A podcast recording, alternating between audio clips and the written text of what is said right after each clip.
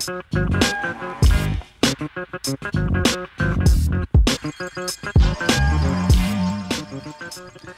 Continuamos en Nirvana Verbal, el programa de hip hop de Nacional Rock, el programa de hip hop de la radio pública, en caso de que recién se conecten. Para todos esos loquitos que nos ven en vivo y loquitas, que los admiro, quiero un montón, los abrazo. A, o sea, les digo que si vinieran todos a la puerta de la radio, les daría un abrazo eh, de a uno, ¿no? Porque son 30, 40 veces 20 en otros momentos, 19, 40 y pico, todos los que nos ven en vivo, que para mí es una barbaridad, porque me lo imagino acá alrededor mío digo, muchísima gente, y me imagino a Tinelli diciendo, pero eso no es nada. Claro, no, ¿cuánto creo que Tinelli diría es un montón. ¿Qué me- Justo qué- Tinelli qué diría que es un lo que diría Tinelli? Es una buena persona. Ah, re, ¿qué le importaba? ¿No? ¿De qué hablaba? No me ¿Qué- interesa. Les pido perdón. De repente eh, me puse a Ah, desvariar. Es culpa de las cosas que me da Florencia fuera del aire. Florencia me está llevando por el mal camino, por el verdadero mal camino. Florencia y Manuel. Claro, y. Manuel. Manuel, por eso. Solemne. Nos Creo que reta, nunca le dije Manuel. No, me parece en Florencia que me has dicho muchas veces y Manuel nunca.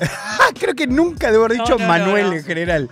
Impresionante. lo Bueno, hagas, pobre. Tenemos un invitadazo eh, que realmente se me caen las ganas de hacerle preguntas de un montón de cosas, porque a la vez siento como que la manera en que él se, se- se relacionó con el hip hop no es la misma historia que estamos habituados, tampoco de los beatmakers, pero ahora nos dirá él. Eh, le damos la bienvenida a Nirvana Verbal a Ramiro J. ¿Cómo estás, amigo? ¿Todo bien? Hola chicos, ¿cómo andan? Muy ¿Todo bien. Muchas gracias por haber venido. Gracias por invitarme. ¿Cómo estás? Bien acá, con bastante frío, pero Qué frío, ¿no? hace mucho, hace un freestyle, como diría. Amigo, Bien, bien, eh, tengo que preguntarte esto un poco para romper el hielo también, como si sería el Barbarroja, ahí le mandamos un shout out con Shout out. Julio Leiva. Eh, ¿qué- ¿Cómo te llevas con esto de hablar? Eh, te, te ¿Hablar? re- te da, te da paja, te poco- relájate un poquito de cosa? no, tranqui porque he estado en radios y eso, pero soy una persona más, no soy tan verborrágico, digamos. Como todo beatmaker, viste, nos gusta más estar ahí más. El perfil bajo. Filo bajo, sí. Bueno, Pero voy a me intent- copa hablar de, de música y eso, así que... te gusta tirar sí. esa datita. Sí, sí, sí. Ayer te vi con Nyquiz que no paraban de bajarse información Sí, sí, sobre máquinas y máquinas y máquinas. Es que siempre con los beatmakers como empezás a hablar, entras en esa y como que...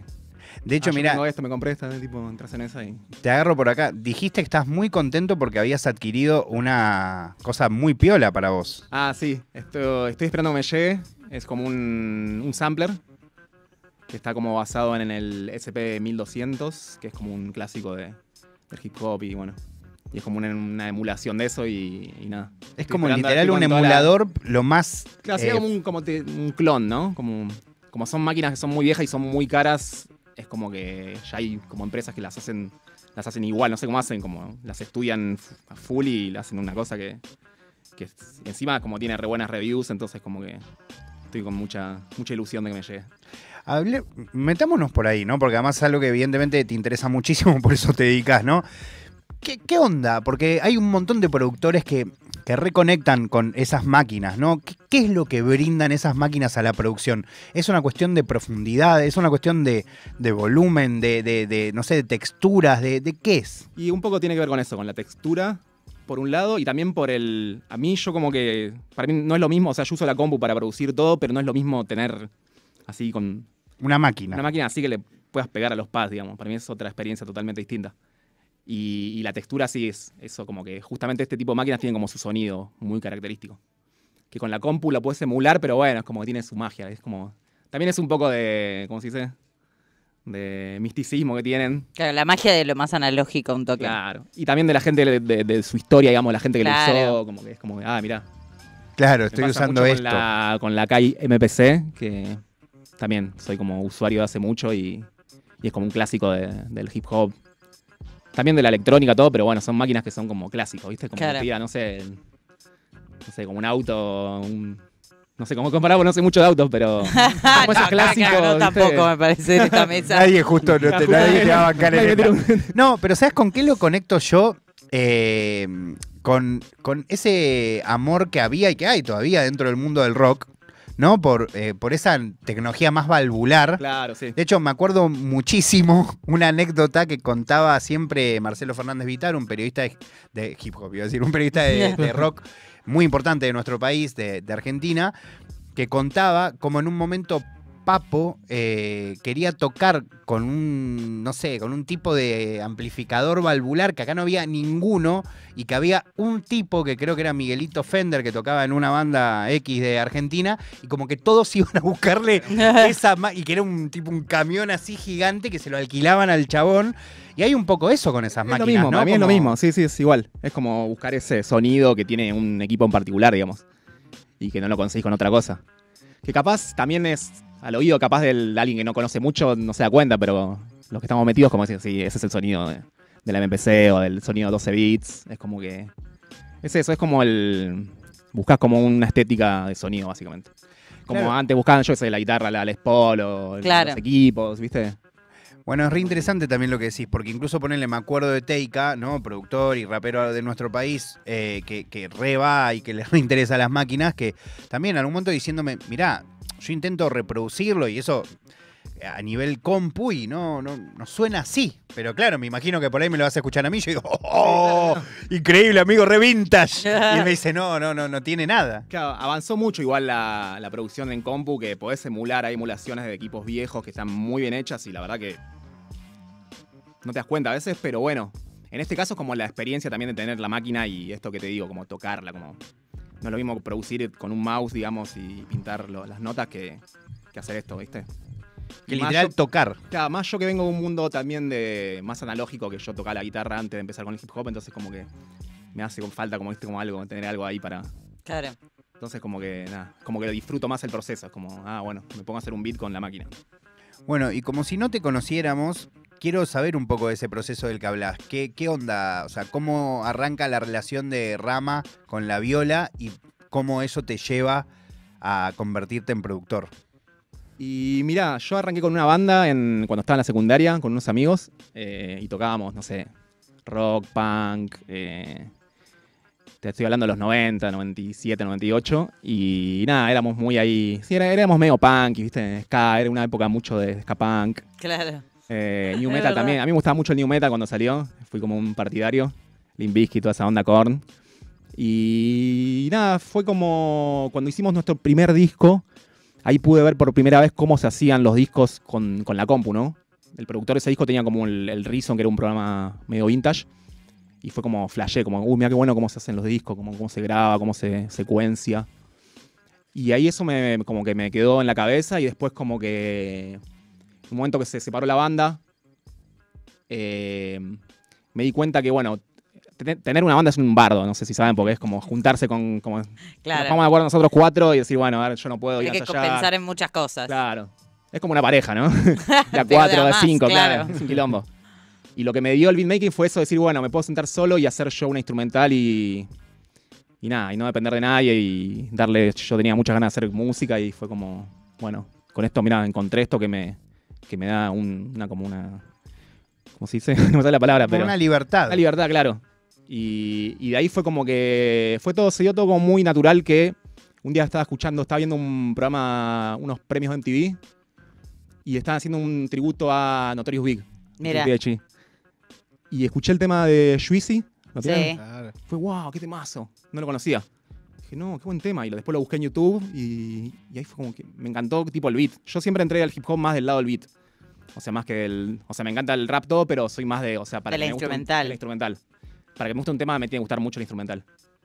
Y ahí flashé con eso y, y tenía como mi, mi compu con el Soundforge, que era un programa viejo, así bien básico, de un solo canal. Y empecé a hacer como experimentos, ¿no? Experimentos de, de agarrar voces. Hacía unas cosas media bizarras. Me gustaba Tangalanga. Muy bueno. cortaba como pedazos de llamado Tangalanga y los metía No, buenísimo, igual, Se buenísimo. lo re podría ser vendido a Piroyansky para el método Claro. Tangalanga, amigo. Tuviste tarde. Sí, sí. Va, tuviste temprano. Muy temprano, sí. Claro, muy adelantado. Sí.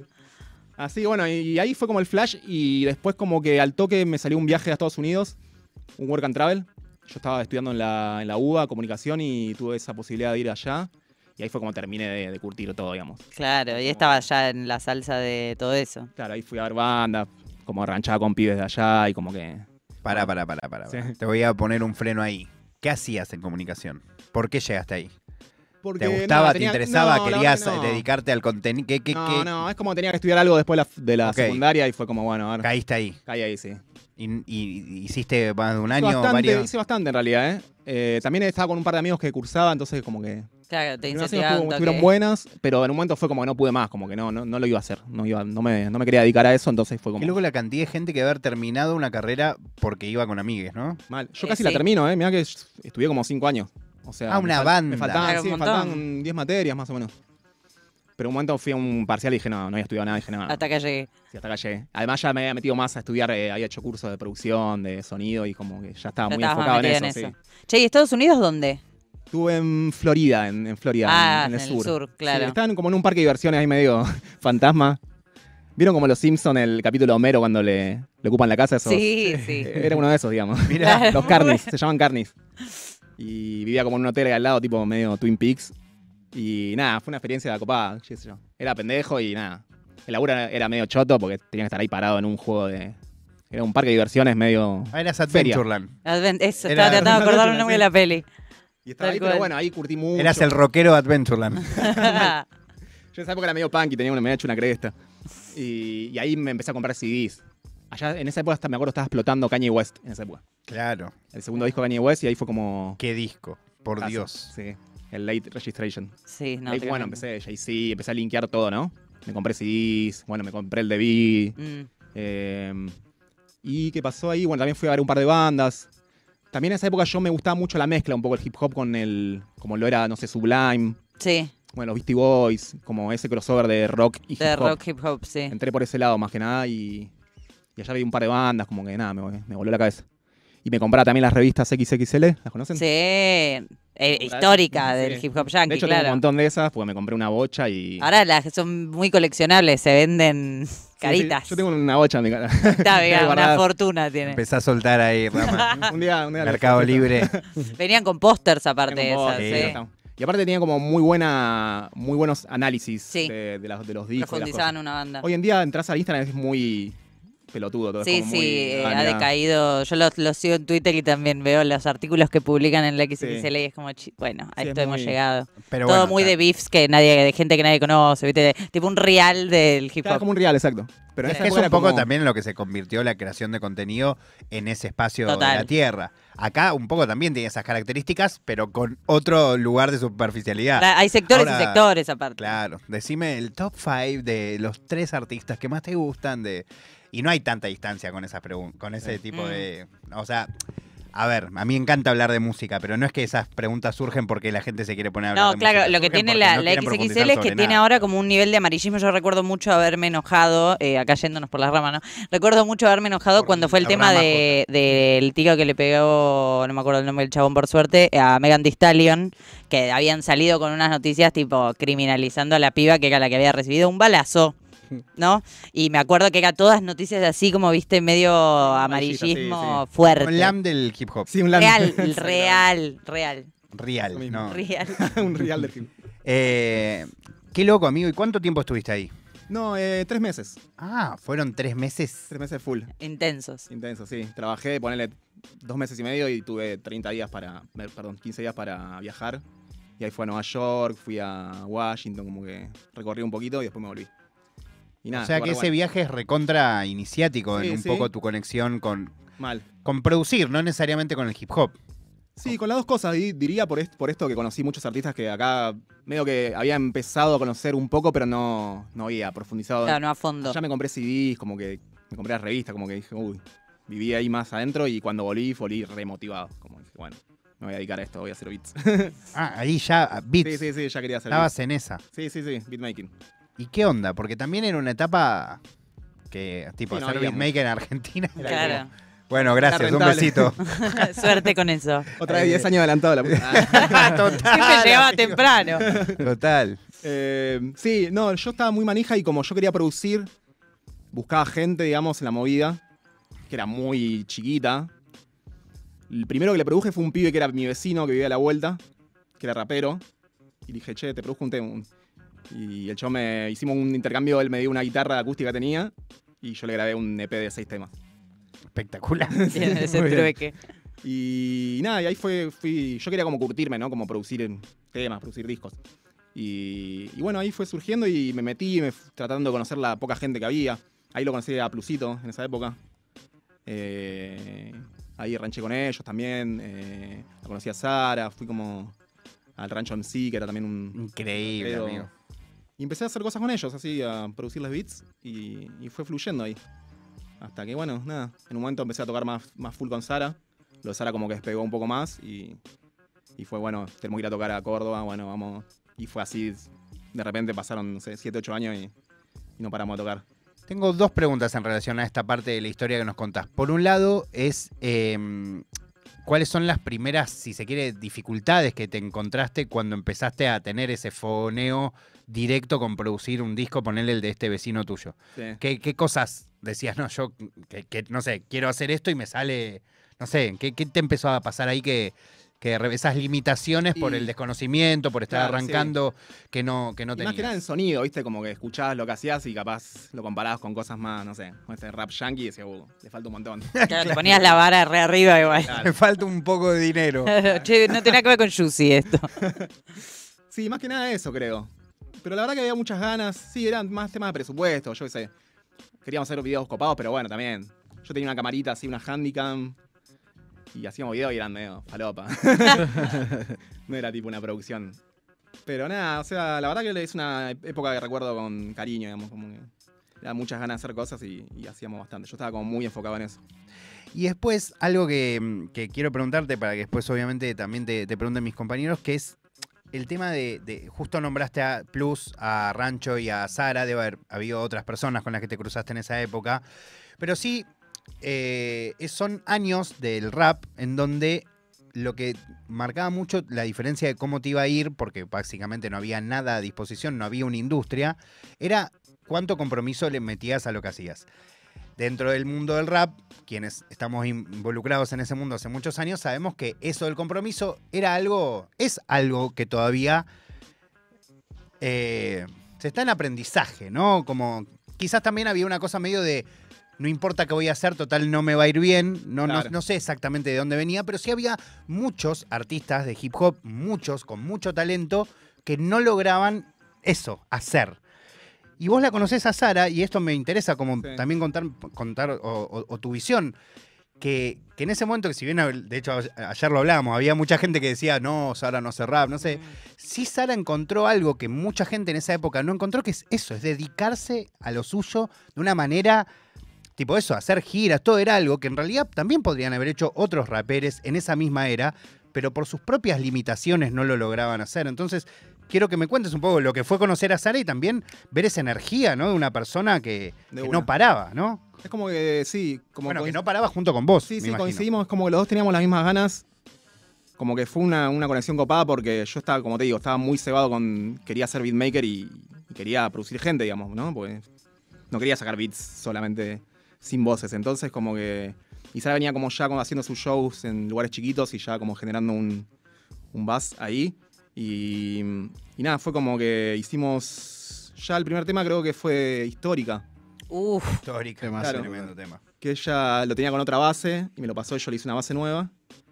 Claro, y ella estaba muy eh, comprometida haciendo su disco, digamos, que, que lo está haciendo con Rancho, con, con otro pibe de Ciudad Vitecos. eh, Claro. y yo medio que yo estaba, tenía una banda también al mismo tiempo, estaba como, viste, tampoco estaba full en esa, pero como que nada.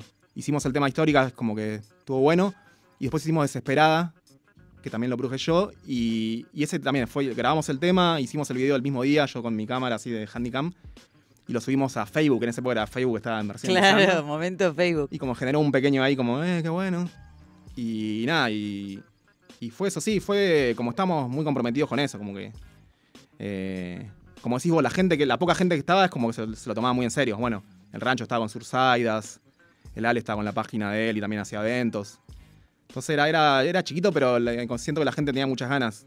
Y capaz eso también, que como no era una industria, como que lo hacías porque tenías ganas, si no, ¿viste? No era algo que, te podía agarpar eh, económicamente, digamos. Y ahí fue nada, fue como eso. Eh, hacer, hacer. Yo me mudé después, yo vivía con mi vieja y mi viejo.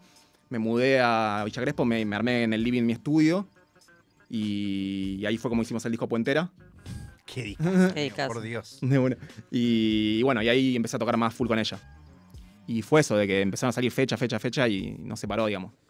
No hubo tiempo para ponerse a pensar, fue como, bueno. Sara también se, mo- se movía muy bien, se mueve muy bien con el tema de, de, de los shows y eso, entonces como que, nada, la llamaban de, de un lado y bueno, vamos. Íbamos así en, en Bondi, o sea, íbamos Sí, Iván, muy... ahí. Sí, sí. Y yo me había comprado la MPC, que eso también siento me cambió la vida porque yo al principio no me encontraba mucho con la compu, ¿viste? El vivo me costaba, no sabía cómo llevar los beats al vivo, ¿viste? Y tuve, de hecho, la primera vez toqué en Niceto y fue medio barro, la compu medio se me, se me trabó. Y después un Qué pibe... am- amigo, qué estrés. Sí, un estrés Por. Dios. En Niceto, ¿no? Tranqui. No, no, pero Claro, sí, pero ya la situación de Niceto. hay algo que tenés que resolver y que hay otra gente que está esperando. No, no, Sí, me, no, es vuelvo- terrible. me muero. Tipo reiniciando la compu ahí. No, en- no, me muero. No, me muero, claro. me- digo, lléveme a casa, ya está, me bajo. No Se quiero más terminó esto. para mí esta Me quiero historia. ir. Y ahí justo un pibe que conocía me dice, che, mira, inventa una, una MPC. Y yo no la tenía muy, muy junada. Y justo había vendido una, una batería, yo tenía una batería electrónica y tenía la plata y digo, bueno, la compro. ¿no? Y fue como mi instrumento, fue como que me estaba esperando. Y ahí eso lo, llevando- eh, lo pude llevar al vivo y ahí sí, como que sonaba, tenía un sonido bien power que, que siento que hacía un poco la diferencia. Eh, hacer los beats ahí, dispararlos desde la máquina. Lo que hablábamos antes, ¿viste? El sonido tiene su sonido propio una máquina. Total. Y, y nada, y de ahí siempre con la MPC en la mochila, para todos lados. Así que nada, fue eso, fue no parar nunca, digamos. Chicos. Eh, yo quería preguntarte, porque es algo que me interesa mucho y que siempre eh, cada productor, cada beatmaker da una respuesta distinta a esta pregunta, que es un poco cómo trabajas los beats cuando estás produciendo música para otra gente. Porque ponele, vos decías que Histórica tenía un, otro, otro instrumental.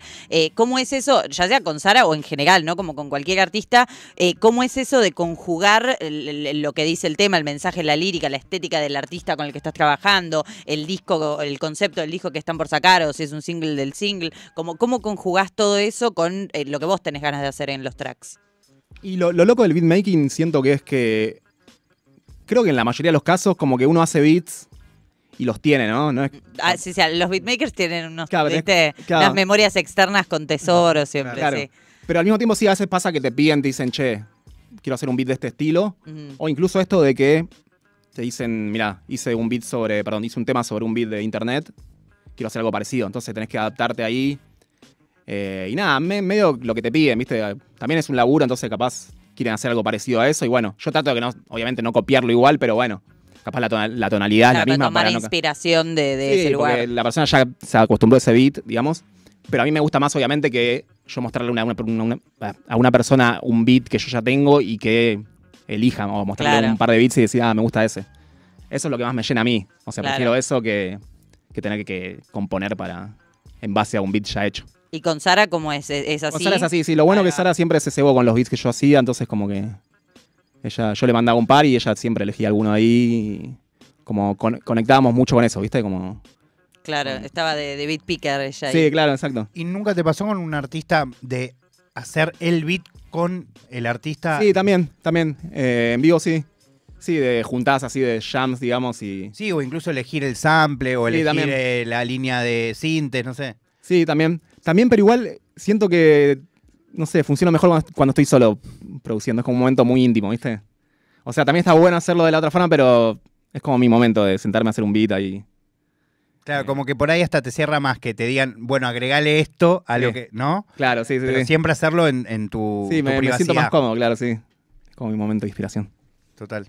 Rami, eh, quiero preguntarte un poco porque el otro día, ahora me, me parece que vamos a hablar un poco de Big Frey y todas las, las canciones que estás haciendo en la, en la actualidad, pero hay un beat que escuché que es el de Charlas de Iván, Ah, que de sí. repente es un beat como con mucha presencia, eh, y es un beat que yo de repente lo escuché y dije, este beat puede estar en una canción tanto como puede estar tranquilamente en una final internacional de Red Bull. Ah, de ¿viste? Eh, y cuando, cuando me llevó a pensar eso, digo, ¿hay, eh, ¿hubo en algún momento alguna relación como para hacer beat para batallas? ¿Es algo que en algún momento consideraste? ¿Sabes qué? Eh, qué loco que me digas eso, porque estoy como en un. Últimamente estoy en un mambo, empecé a producir un poco más esa onda, un poco más boom bap, más. Claro. Porque yo, digamos, cuando empecé, empecé curtiendo, bueno, boom bap también, pero al toque fue como que yo en esa época quería mezclar, no quería hacer algo muy. Entonces, como con mi bagaje del rock venía y quería Claro, como más mezclar. fusión. toque. Es una fusión, claro. Eh, y últimamente me, me- me encontré más con decir, a ver, no sé si quiero experimentar tanto. Como estoy estudiando un poco más las raíces, los, los beatmakers más clásicos y, y capaz por eso te, te porque ese beat es uno, es uno bastante reciente. De hecho, eso estuve escuchando mucho Dre, Ok. Dr. Dre, y, y, y sí, me, me gusta ahora como ese, ese estilo de beat también que, bueno, para batalla, porque también estoy tratando de no cargarlos tan, de no llenarlos de cosas los beats. Claro. Creo que los beats de batalla también tienen eso, ¿no? Sí, Que son más minimalistas, sí, Claro. sí, no tienen tantas capas de cosas. cada más, más ahí, más, más agresivo también. Sí. Claro. Pero sí, re, estoy un poco en esa últimamente. Como que, que entré en, esa movida, estoy haciendo ese tipo de beats. Increíble, justo, Sí. justo. Sí, sí. Eh, y sabes que te quiero profundizar un poquitito en eso porque recuerdo a varios beatmakers decir que a veces como que llenaban mucho sus beats eh, sin tener en cuenta del todo que después faltaba un rapeo, ¿no? Eh, ¿cómo, cómo te llevas con eso? Totalmente. Y fui, fui con el tiempo aprendiendo eso, creo. Ok. Al principio, como te digo, era muy eso, llenaba, llenaba, llenaba, metía muchas cosas. Eh, y después nada, eso, el tiempo me, me- me fue enseñando que menos es más muchas veces y, y también escuchando también a los maestros que capaz escuchás un beat de Dre y tiene cinco o seis elementos nada más. Y digo, Muy bien usado. Para- claro, que me voy a poner yo a hacer el llenar de cosas y, y básicamente eso, como que también eso que decís vos, si vos llenás el beat de cosas y después el rapero como que- es como que lo estás muy condicionando, ¿viste? Como que como le estás quitando un poco de libertad, siento. Claro. Pues como mucha información tiene y capaz tenés que dejarlo que Rama, fluya. Hubo un momento, porque además empezaste a hacer beats, eso, en un momento en donde no había tantos beatmakers. Y es loco, porque parece que estuviésemos hablando hace Sí, mal, 70 años, mal, ¿no? Pero es hace Muy 15 poco tiempo minutos. Eh, pero digo, eh, ¿recordás eh, cuando empezaste a, a darte cuenta que había otros en la misma que vos y que incluso con estilos distintos? ¿Y quiénes eran esas personas? No sé, pienso en Tóxico y Gigan, ¿no? Pero digo, gente como que un poco estaba en tu época también, desde un rinconcito pequeño, De buena. pero que un poco estaba en esa. Y sí, en esa época, a ver, estaban los... A mí me gustaba mucho un grupo que no existe más, se llama Saltos Ornamentales. Ay, acabas de traer mil memorias a Les mí. bloqueé, les bloqueé un regalo. No, amigo, me voy a poner a llorar. Tremendo. No, Bien, ¿cómo ponerse vas un- a ponerse un. Sotas a banda? todos ahora. ¿Banda cordobesa? ¿O de Mendoza? de Quilmes No. son ellos. De Quilmes. De ahí va. Quilmes. Me acuerdo, pero que Pasa- estaban en el, en el. comp- Yo los descubrí por un compilado, creo. Sí, sí, puede ser. Ellos como que el beatmaker era Fede. Uf, El boludo, Fede- qué banda del Pero aparte carajo. la desbloqueaste de real, ¿eh? No me acordaba. Ellos para mí Qué hacían, fuerte. hacían lo-fi cuando no era... Cuando, claro, Total, cuando no había. en 2005, Qué 2006. rimas, amigo, volado. Sí, muy volado, muy volado. Sí. Y él era uno también de los que estaba ahí. Después, eh, bueno, estaban los chicos... Yo qué sé, el núcleo... eh, Y siempre está núcleo, ¿viste? Como eh, ¿Quién terrible. más? Eh, uy, ahora se me fueron, pero... Sí, había gente haciendo beats. Eh, pasa así, no era tanto como hoy, digamos. Pero... Uy, ahora se me... Se me... Tranqui, igual ya nombraste eh, lo de saltos ornamentales, me llevaste. ¿Sabes qué? Hace no mucho tiempo. Va, hace unos años como que había conectado con alguno de ellos, no me acuerdo por Instagram. Ah, o- el Nico el Niño. Sí, puede ser. Eh, siguió haciendo- y después como que me... Porque Fede después empezó a hacer rock and roll, volvió como el rock and roll. Como se pudrió de los beats y... No, chicos, esa banda es... Es buenísima, de- sí. No, no, no tiene sentido. Además, los beats eran muy flotadores. Sí, sí, muy- sí. no, no, No, mucho adelantadísimos a lo que estaba pasando. Muy adelantado, mucho nivel. Eh, esa era alta banda y nada. Yo como era de Barracas, como conectaba también más con la gente del sur, bueno, por eso te digo. Claro, También en esa época hemos hecho cosas con el Tortu, Claro. claro. con el... Bueno, qué sé yo, los chicos de Sursayas en esa época estaban también. Eh, nada, sí, sí. ¿Y qué onda hoy? ¿No? En donde de repente ya no es tan difícil que le digas a alguien soy beatmaker, soy productor y no te entiendan hoy. Un poco gracias a un montón de gente que ha popularizado esa... Es cierto que todavía no se entiende muy bien qué hace un productor, también es cierto. No, sigue pasando, claro. pero al menos sí se entiende que es un trabajo. Eh, ¿Qué sentís que ha cambiado en este tiempo en relación a ese oficio tuyo particularmente? Eh, y bueno, eso que decís vos, que se hizo como súper popular. Y nada, yo siento que de repente empezamos a ver beatmakers salir de las baldosas. Mal. Re. como que nada. Y igual nada, pasa esto también. Creo que a veces se confunde un poco lo que es el beatmaker y el productor, Absoluto. que no es lo mismo, digamos. O sea, un beatmaker puede ser productor y, y- y viceversa ta- también. Pero hay gente, yo creo que para ser beatmaker, no sé, tenés que tener una- algo de, de hip hop, digamos. Porque hay gente que son beatmakers y no hacen hip hop o no, o no, no samplean, no sé. Yo creo que para hacer beatmaker tenés que saber samplear, por ejemplo. No digo que tengas que samplear en todos los temas, pero como yo entiendo el oficio beatmaker es como saber samplear, no Claro, sé. una cartera de habilidades por lo menos que tiene que ver con el Sí, unos skills que. Y nada, capaz hoy en día como que. No sé, como que siento que cualquiera puede decir que es beatmaker solamente porque usa un, no sé, el FL, poner. Mm. De hecho, es un programa que se usa mucho ahora. sí, sí, a pleno. Es que sí, no sé, es una, una visión mía, ¿no? Digamos. Eh, No, no, pero te entiendo. Entiendo, incluso siento que, que casi todos los beatmakers deben coincidir con vos. Pero es cierto que a veces se le dice beatmaker a los productores y productores a los beatmakers. Y a veces hay sí, gente sí, que hace las dos cosas y que no se los diferencian tampoco. Claro. Porque el beats, ahora, sí, como que ahora le dice- se le dice beat a un tema que puede ser de capaz más tipo urbano, que no tiene ese cero hip hop, Mm. solamente la forma de producirse y capaz no se, no se usan samples, es todo synth. Y capaz se le dice beatmaker, pero para mí beatmaker sí tenés que tener tipo un, un, un poco de bagaje de, de hip hop. Por lo menos conocer algo de eso. Eh, como yo aprendí las cosas, digamos, como, como eran.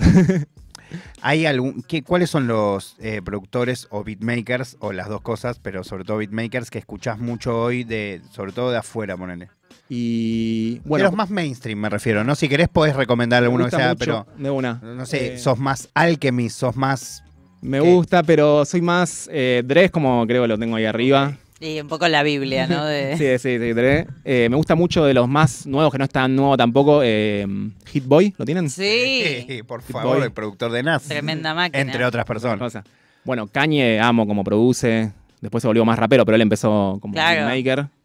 Eh, Pará, te paro ahí. ¿Y qué onda cuando de repente ves esta, este Kanye de hoy, en donde, con- junto con Mike Dean, un poco ya los samplers quedaron un poco atrás? Lo siguen usando, Sí. pero son más de tocar.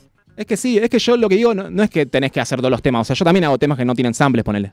Pero digo que si te considerás beatmaker tenés que saber hacerlo. Te si te lo piden. Pero digo, si te gusta esta etapa también, digo. Sí, cuando sacó el tema, el disco ese de 808, no me gustó nada. Ah, el- ese, bueno, claro, tiene Lo- lo odié, lo re odié. particular. A mí tampoco me De hecho, esa época me separé Me de peleado. Me he Me peleado separé con... de Me Kanye. separé de Kanye, sí, yo la amaba y fue como que... Te tomaban un tiempo. Que encima empezó con todo su mambo de Trump y todo eso, como que Sí, lo odié. Sí, sí.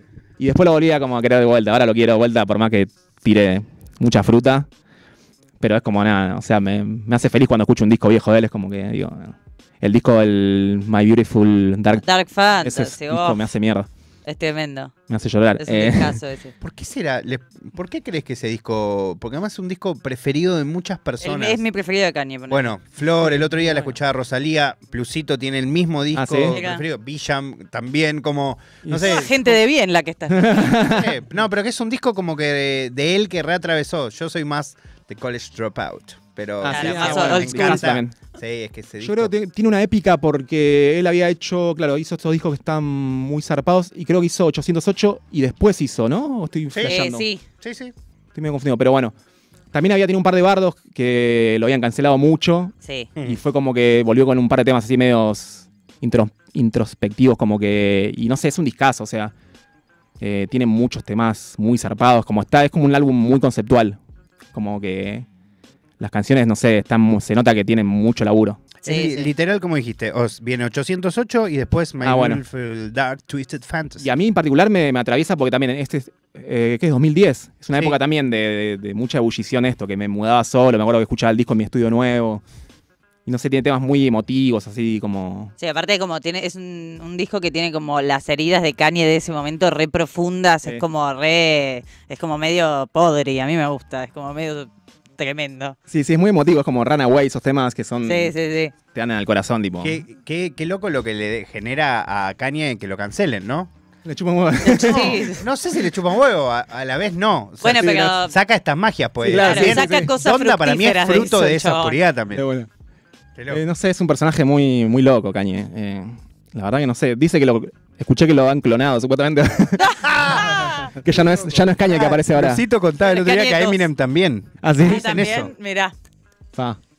Sí, viste que eh, tuvo un par de dichos muy zarpados últimamente, Kanye. Sí, sí, No se puso enteraron. nazi, vamos Se a puso nazi, decirlo. claro. Pero no sé, es muy loco. Es como esa gente que. Bueno, el otro día eh, justo Manu me, me compartió y me invitó a hacer una columna en su programa ahí en Repartiendo Arte en Radio Z, que ojalá vayas algún día. Sí, Y, vamos, vamos a ir. eh, y una de las columnas que hice hace un tiempo es eh, de una persona, no, no, no voy a nombrar, pero como qué magia esas, esos humanos que, que tienen eso de ser tan polémicos y a la vez tener tanto talento, ¿no? A mí Mal. lo que más me sorprendió cuando salió Donda es como de repente había hecho que muchísimos humanos que lo detestábamos, Sí, sí. lo admirábamos pero lo detestábamos y no queríamos escuchar más su música, no, o sea, no, no podías evitarlo, no querías evitarlo, es como que tipo, no, no, no, reconoce Sí, que sí. soy talentoso y después decir lo que quieras de mí, ¿no? Pero hay algo mágico también en esos humanos tan, Sí, sí, es un tan elegido. contradictorios. Igual, eh, yo creo que él también eso le, siempre le ha servido la polémica para también siempre estar. Como que es una attention whore, como dicen, ¿vieron? Totalmente. Necesita bardear para que no lo hablen de él todo el tiempo. Que en el fondo no sé si lo necesita porque su talento es zarpado, pero bueno, es como lo que lo- un poco lo mantiene ahí el quilombo también. Sí, sí, tiene sus problemas, entonces se nota que viene Sí. por ahí, claro. Aparte que sí, ev- evidentemente está loco, en serio. Claro, ¿no? sí, claro. Bipolar, ¿no? Eh, sí, creo que sí, bipolar. ¿eh? Sí, ¿no? bipolar. ¿Qué es? Sí, Claro, es no quiero uno de los temas que no sé si nos, Kanye, ¿eh? total, pero no nos metamos en ese tema que lo Que diagnostique Nelson Castro. ahí. Nelson Castro, ahí diagnosticalo a. Eh, Rama, quiero preguntarte antes de que quiero que ahora en un toquecito escuchemos algunas canciones, al menos inicios de Dale. canciones que produjiste y preguntarte, Dale. me da curiosidad, De una. pero mm, quiero saber en qué momento de toda esta historia que nos estás contando decís, ok, estoy trabajando de esto que soñé. Y estoy realmente trabajando, no, tipo, estoy yendo a tocar, no, no quiero de ninguna manera desmerecer todas las etapas de tu vida, sino eso, estoy viviendo de esto, no te digo que estoy tranquilo, pero tengo un disco para producir el, el mes que viene, tengo una fechita en tal lugar. ¿En qué momento dijiste, ah, ok, esto está...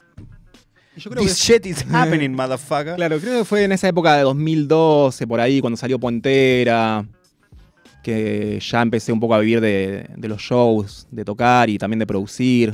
Sí, fue esa época, creo, 2011, 2012. Eh, el hecho de eso, que no, no tener que, que laburar de otra cosa, básicamente. Que pude empezar a mantener, mantenerme con eso. Que fue, sí, esa época, 2012. ¿Y hoy sentís que el hecho de que haya explotado tanto, por ejemplo, a vos te genera más trabajo? ¿Te Eh, genera más posibilidades? por un ¿O al lado- contrario, tenés que profundizar tu creatividad para poder destacarte y un mejor? poco y un poco, claro. Porque al haber tantos beatmakers también, ¿viste? Claro. Y también pasa que como hay eh, tantos pibitos beatmakers que capaz, no sé, viven con los padres, entonces te venden beats súper baratos. Y yo no te puedo vender un beat por 7 lucas, por 8 lucas, porque no, no me sirve. Yo dedico mucho tiempo, entonces como que es un poco y un poco, un poco te ayuda, pero al mismo tiempo hay tan mucha competencia más y, y nada. Claro, la oferta y la demanda. ¿no? Sí, la ley esa. La malvada ley, malvada capitalismo, Por suerte siempre tengo laburo, tampoco que tengo épocas que capaz no tengo tanto, un poco más, viste, va cambiando, es la... Pero bueno, por suerte sí, pero nada, hay como mucha competencia hoy en día, la verdad. No es que te haces beatmaker, beatmaker y vas a vivir de eso fácilmente. Claro. Chicos, ¿quiere preguntar y después escuchamos una musiquita? Yo quería preguntarte, eh, en cuanto, capaz ni lo tenés pensado, ¿no? Pero quizás de acá en adelante, si te, si te, como, te interesa seguir explorando cosas nuevas en tu beats, porque ponele, en tu evolución y tu recorrido, por lo menos por lo que eh, nos, lo que tenemos que, que, que hemos escuchado de la que, las cosas que sacaste, digamos, eh, siento que un- también como eh, una evolución, no en el sentido de peor a mejor, sino como un recorrido hecho en cuanto a las elecciones de ponerle, vos hablabas de todos estos elementos que incluías en los beats, qué elementos, me acuerdo de una época que tenías mucho de batería tipo clásica, medio de rock sonando en los beats, Bueno. como que, entonces me, me interesaba saber que nos cuentes si tenés idea o no, capaz es como más eh, freestyle todo, eh, pero qué, qué cosas te, te interesa seguir eh, como incluyendo en tus estilos, ponele. De una, bueno, eh, justamente como le decía Manu, ahora me estoy en un momento bastante clásico, más bumbapero de, de esto del, del hip hop más noventero. Estoy en ese mambo ahora, como que me encontré en, en ese momento y lo estoy disfrutando, pues como que el año pasado estaba haciendo más electrónica, Mm, también hice como un EP de electrónica eh, y estaba como más en el mambo DJ. Y este año fue como que bajé un cambio de eso y digo, ah, me, como que empecé a sentir de vuelta el placer de samplear discos, eh, de nada, de agarrar, de agarrar vinilos y... Una época, bueno, cuando yo vivía en Barracas, me iba, me acuerdo, a una disquería de Constitución, sí. que se llamaba Kili Discos, y tenía como vinilos ahí en el piso, como a dos pesos, me acuerdo, un peso, y ahí me agarraba vinilos y después me los llevaba a mi casa y sampleaba. Y ahora estoy un poco en eso. Ahora no consigo tan barato los, los vinilos. Está de moda de vuelta. De hecho, ¿viste? fui y me recagaron el otro día. Fui a Parque Centenario y compré un vinilo por mil pesos. Y dije, uh, qué bueno, y está, se escuchaba para el orto. No. Claro, Está fritado siempre totalmente. es esa, eh, hay que, claro, es un. Eh, Pero no, es como me dejo llevar, voy como con el flow ahí, lo que me mueve, digamos, en el momento.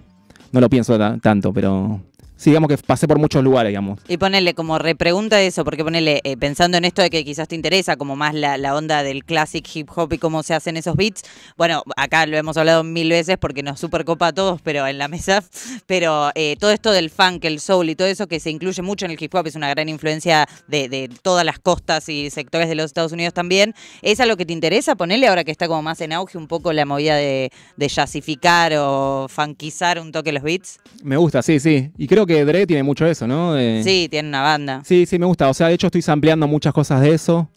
Eh, pero sí, me mucho soul. Estoy como descubriendo el soul. Mucho, muchos discos de los 70, de los 60. Y tienen un sonido muy zarpado, como son, no sé, suenan muy lindos. Es re sampleable. sampleable Sí, es, es lo que hay que samplear. claro. o sea, si querés sonar a ese hip hop, tenés que samplear discos de, de Claro, los tenés que 60, ver qué 70. influenció ese hip hop para meter mano ahí también, Claro. claro. Sí, sí, y está bueno que vas descubriendo grupos. Tengo como una playlist ahora de oldies, discos, temas así también viejos, 60, 70, Bien. que mucho lo saco de capaz, me gusta un tema, no sé, escuché un beat y voy a buscar a Who Sample. El Who Sample, claro, herramienta. y, y escucho el tema. Antes capaz solamente sacaba el sample y listo, y ahora como que me gusta escuchar el tema original a ver cómo es. Piola, Y descubrí temas muy buenos así. clave, sí, total. Yo, Rami, te quería preguntar porque vi que estabas con una movida de, de encendedor lab. Eh, Ah. Quería que nos cuentes un poquitito qué es, cómo funciona desde la curiosidad absoluta, eh, como un laboratorio de exploración musical, algo por el estilo. Sí, es básicamente mi estudio, Ok. encendedor, eh, que lo estuve poniendo más, más enchulado. Y como que ahora, bueno, como está abierto para, ¿viste? Para laburar cosas. Eh, de hecho, bueno, con Big Fray estuvimos laburando ahí un par de temas de ella. Como que es mi. Es como que mi, mi espacio de laburo. Ok. Es mi estudio y bueno. Y ahí produzco gente. Tanto hip hop como otras cosas también. Ahora estoy haciendo música para una serie también. Ok. Sí. Muy bueno. Eh, así Así, que. de cero. De cero, sí, todo de música original. Espectacular. Ah. Sí, re loco, nunca lo hice y me está re gustando. Y es, sí, es como un laboratorio, exactamente. Es como, es mi lugar ahí, que tengo ahí mis cintes, mi, mi micrófono, todo para grabar, y el que viene puede venir y grabar, digamos. Es como mi laburo, ¿viste? Como, fue como un poco separar lo que es Ramiro J como artista, que, que capaz, bueno, yo para, capaz elijo más con quién laburo, y, y el encendedor es más como, bueno, es como un, servicio. ¿no? Como alguien que quiera laburar conmigo, se puede hacer. Por una suma módica de dinero. Che, me quedó una pregunta en el tintero que me interesa. Vos como violero, ¿incluís tu, tu viola en tus beats? ¿Sabes que me, me divorcié mal de la viola? La, claro, la dejaste. En su Algún momento día- sí la usabas. Sí, la he usado, pero pasa que cuando empecé con el hip hop es como que me volví muy. Como no, guitarra no, ya es otra parte de mi vida. Ya eso quedó en el pasado. Y después con Sara la, la usaba en vivo Eso mucho. te iba a decir, que en un momento tenías la, em- Sí, la, sí. o sea, la máquina y el la setup viola. era la viola, eh, el MPC y el bajo. Entonces, el, eh, temas tocados. Pero era más punky todo, ¿viste? Con los temas ¿Pero punk. en vivo o también cuando los grababas? Ponele. No, más en vivo. En vivo. No la he usado. La verdad que no la he usado. Creo que en algún momento seguramente me reencuentre con la guitarra. Lo que sí uso más en los beats es el bajo. Eso a veces agarro el bajo y sí me gusta grabar el bajo. Y la guitarra, no sé, como que no. No, no lo encontré tanto todavía en, en los beats. Ahí va. Pero justo el otro día salió un tema de. de ¿Cómo se llama? ¿Lo tiene Acordae? Sí. claro. ¿Vieron el video ese que sal- salió con, con Juice WRLD? No, no lo vi. De este chabón Bel- Cole Bennett, que el que hace los videos. Bueno, sacó un video que es Cordae. Era un tema viejo que había hecho con Juice Claro. WRLD antes que se muera. Y un videazo, está buenísimo. Y es Cordae como rapeando. Y la parte de cuando está Juice WRLD es como que Cordae hace el personaje de Juice WRLD. Está muy bueno el video, se lo Mirá. recomiendo. Se llama. Ay, no me acuerdo cómo se llama. Hágalo. Ah, me voy mira, a acá fijar. está. Bibliografía del momento. Y el beat es un beat de un tema de Eminem, que lo hizo. Dre, que se llama Role Model. Yo no lo conocía. Sí. Y es un beat que tiene una guitarrita, como es Claro, súper simple así y Doomsday. Doomsday, temazo. Cordae ese, se los recomiendo, es muy buen rapero. Que viene sacando buenas cosas. El, disco, Sí. el tema que tiene con Freddie Gibbs me parece un temazo. Champagne Glasses creo que se llama. Ahí va. Temazo. Es como un liricista, ¿no? El loco es como... Es que sí, tiene. Es como un estilo que Es se ve y- mucho igual, pero como que tiene unas particularidades piolas. él, A mí me se Ah, va. y este Y es tema, pibito. Two Chainz, el que sacó con Anderson Paak también está también. Claro, sí. Eh, bueno, y, y este, ¿qué ibas a decir de este? De este Que ese track? tema tiene una... El beat tiene una guitarra. Lo hizo Dre y tiene una guitarra así muy simple. Entonces, le dije, ah, podría usar la guitarra para algo. yo. Como quiero copiar Que todo lo que las violas en los beats, eh, incluso viejos, se encuentra tipo, hay temas de Snoop Dogg, que quizás no es alguien que te imaginas con tremendas violas en los beats, y que de golpe decís, claro, ahí hay unas cuerditas igual, viste, como que Sí, sí. es también donde le pinchan las cuerdas dentro del beat, es repiola. De una, sí, pasa que siento que me pasó eso, como que era una etapa más de mi adolescencia, la guitarra, entonces cuando Claro. como me pasé un poco más a lo digital y como que mi instrumento pasó a ser eh, el MPC. Pero no, la tengo a mi guitarra ahí guardada en el placar. Está ahí, todo tengo que cambiar las cuerdas y, y algún día la agarraré, sí. Rama, no te quiero quitar mucho más tiempo, pero sí quiero hacerte eh, algunas preguntas para, para cerrar esta conversación. sí. Por un lado, ¿qué onda Big Frey? ¿No? O sea, es un poco el motivo porque terminamos juntos en esta Sí. mesa. Verdad. A la vez siento un poco, hablando como si no la conociera Ori, eh, que también estás eh, laburando con un artista en un momento medio clave de su carrera, De una una. persona que es muy notorio que... No, no, no quiero tampoco agregarle presión a su vida, que es un garrón, pero sí es muy notorio que, que va a continuar en esto que está haciendo. No, Eh, no le quiero agregar ningún, eh, ninguna cuestión valorativa, si la va a pegar más, menos, si va a tener más o menos views. No, pero tiene si va a ser hambre freestyle o y música, tiene pero con qué. sí es muy notorio que es una persona que está en esa. ¿Qué onda? Sé que la conociste incluso en de los primeros momentos que ella estaba acá en Buenos Aires eh, y que realmente le has ayudado un montón, ¿no? Pero a la vez te lo pregunto porque debes estar viendo eso, como el proceso de, de crecimiento de un artista de muy chica, ¿no? De una.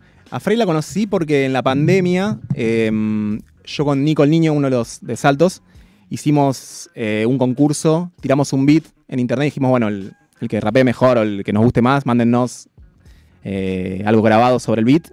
Y ganó ella el concurso, digamos. Qué rey. Nos rompió la cabeza, ella mandó un rap. Eh, encima el beat era como medio afro, nada que no era un beat así de hip hop, era como un medio tiempo alto, medio afro era el beat. Y nada, nos mandaron bastante, fueron, no sé, como 30, 40 personas nos mandaron.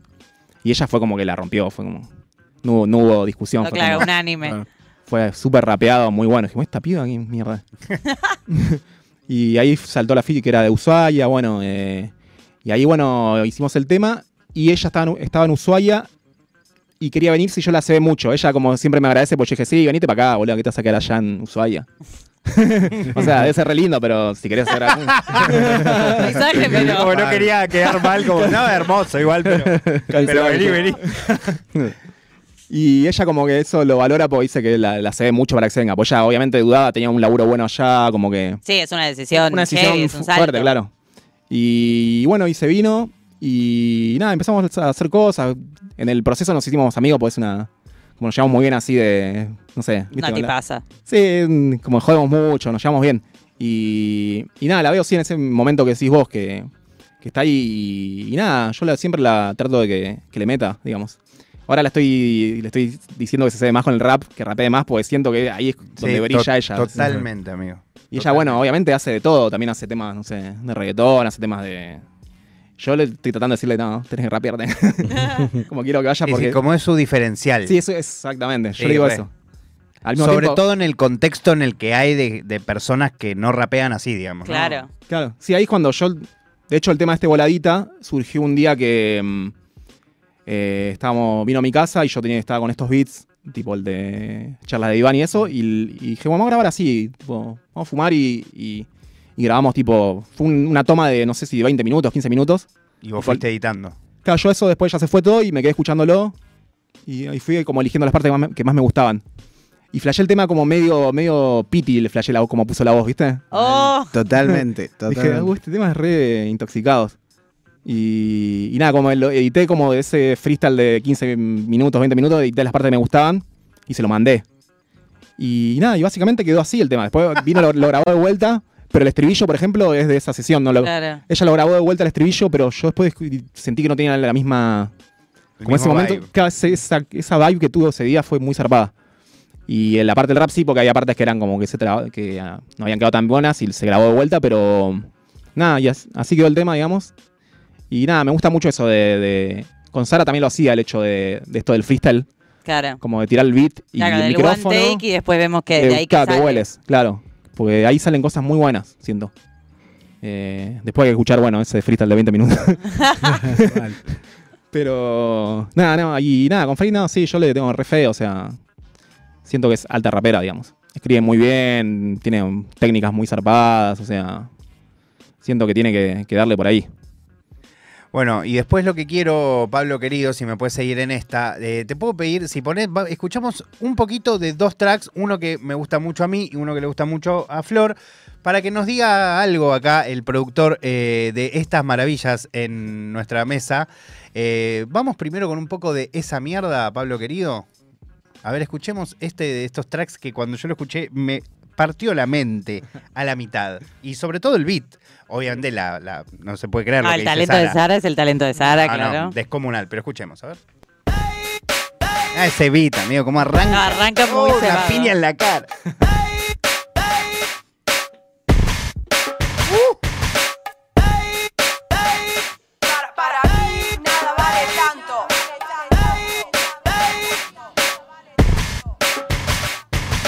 Esa mierda, yo Oh, no quiero ahí nada. está la viola, Todos los días en la misma está cambiando tu mirada. Ahí ¿Qué bajamos un poquito, Pablo querido.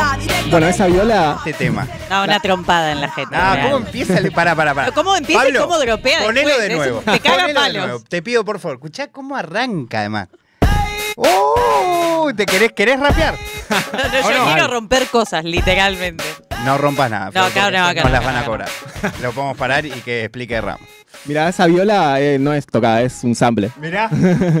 Y la voz, ese tema está sampleado de. Creo que nunca lo dije. Ah. Ah, primicia. ¡Oh! Eh, ¿Conoces una banda que se llama Extreme? ¡Sí! De- ¡Sí! ¡No! De esa balada. No sé si es el tema A ver. conocido de ellos, pero es de un disco. ¿Qué disco era? disco de resuena eso. Claro, pues la voz es la voz del chabón. Claro, no sé cómo se llama el cantante. Ya lo vamos a buscar, amigo. No me acuerdo el Sale nombre. Perry Farrell, pero no es. es No, el de. no, el de. James. James Addiction. Em, Extreme, ahí lo voy a buscar. y son Bueno, la ¿y qué guitarra del guitarrista se llama Nuno Bettencourt. Y son las guitarras de él. Mirá. Como que lo, lo chopeé ahí en el Reason, creo que usaba en esa época. Y sí, y la voz es del chabón también. Y después la batería sí la hice yo.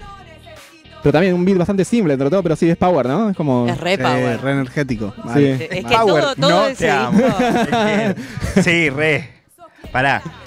Eh, Nuno Betancourt, Gary Cherón. Gary Cherón. Ahí va. Eh, Pat Bader y Kevin Figueiredo. El disco se. Ay, lo tenía. Que era un disco que no, no curtí tanto esa banda yo en realidad. claro, pero. Pero tenía el disco, el, el CD, y yo en ese mambo, eh, en esa época, flasheaba mucho de samplear de CDs. Como había aprendido que tenés que. O sea, obviamente de, vinilo es lo mejor, pero si no de un CD como mínimo. Claro. Para tener una calidad de audio copada. Y tenía ese disco y vi, se ve que agarré un tema y creo son samples de dos temas distintos de ese mismo disco. Y es la guitarra de Nuno y Coso. Y la voz del chabón. Y bueno, la, bata- la bata sí la hice yo todo. Eh, así que nada. Ve que no me acuerdo del momento cuando se lo di a Sara. distintos del mismo disco. además. Sí, sí, eso es loco, no pasa mucho, como que Copa. está bueno cuando puedes mezclar cosas de, un- de distintos temas. Pero la verdad que no recuerdo tanto. No, está bien. que igual. fue esa época y fue así. Me acuerdo del sample, eso sí, me acuerdo. ¿Y te diste cuenta cuando salió esta canción que estaba así de buena? Sí, creo que cuando Sara grabó dije, uh, está bueno el tema. Es que me parece que Ah, es bueno. un poco indiscutible. Mal. Y el video como tiene toda una vibra así también muy, muy 2010, 2011, 2012. Totalmente, amigo. Está hecho en La Plata, que íbamos mucho a tocar La Plata, que era un lugar increíble para tocar La Plata. Era como La plata mucha es ebullición mágico. así como, sí, mágico. Así que nada, sí, buen tema. Eh, le pido que ponga un poco de Kevin al compañero Pablo Abarca, nuestro DJ Abarca. DJ Abarca. Oh, esto también, ¿eh? Este es otro, otro Una J. animalada. Sí, total, me gusta porque son- elegimos temas muy distantes. Muy. Como podría ser el productor de esta rapera que te gusta a vos. Que De Little. Sims. ¿Sí o no? Es que tiene, claro. Re, podría ser el productor de Little Sims tranquilamente. Pero es que tiene mucho, eh, Eh, mucha mía. vibe afro. Oh, me encanta, mía. Es medio mía, ¿no? Mía, sí. Sí, re, re mía, boludo, ahora que lo decís. Acabo, lo acabo Me de. tengo que acordar Sí, mucho sí. ahora que lo decís. a- a- me tengo que acordar qué tema es, pero hay uno que tiene esta vibe también. Paper Planes. Es que escuchaba mucho mía esta época. El disco que tiene la tapa naranja tiene mucho de este estilo, el de Mía, que no me Bueno. acuerdo del disco. Este fue un intento mío por hacer funky carioca, básicamente. Eh, de hecho, cuando hice este beat estaba en Brasil. Me, me había ido de vacaciones con una exnovia y estaba una chica me, ha- me había como eh, nos había alojado en una favelita que es Santa Teresa Sí. y estábamos ahí. y Me acuerdo yo escuchaba tipo funky karaoke todo el tiempo, así de, de los vecinos. Y un día estaba con la compu y dije, "Uh, voy a hacer un ritmo como este. Y básicamente fue eso. Y después, nada, sí, mucho mía, mucha influencia. Estaba escuchando mucho eso. Que Flash igual por intentar reproducir algo que, Claro. que era como intentar hacer Sí, ese intentar, ritmo. sí, sí, porque no tenía la- el shade bien como Claro. era, pero lo- de hecho, no sé, yo lo escucho y como que no sé si me gusta tanto hoy el día el sonido, porque digo, uff, podría Claro, lo mejor, claro. A mí me parece algo fuerte adelantado a muchas, eh, o sea, como hubo mucha gente que eh, en los últimos años, ponele, estuvo metiéndose con el funky carioca, porque aparte todo el, el bondi de, del funk carioca está como bastante pegado. Y habla, hoy hablamos de Rosalía. Rosalía tiene un tema en Motomami en el que se amplía una banda de cosas de este estilo, incluso los tambores que son como redoblantes también. Este, y es como, mira, porque Ramiro J lo, ya lo había sí, verdad, se empezó a usar más el funky, sí, ¿no? porque Últimamente. está muy pegada a la movida de- del, de- del, creo que es Bonji que se pronuncia, no Ah, quiero Bonji. decir cualquier cosa, pero como toda esa secuencia medio del el, el hip hop que tomó mucho de hip hop, pero que es muy full brasilero. Sí, muy, sí, me encanta. Siempre me gustó mucho así como la cultura de Brasil y,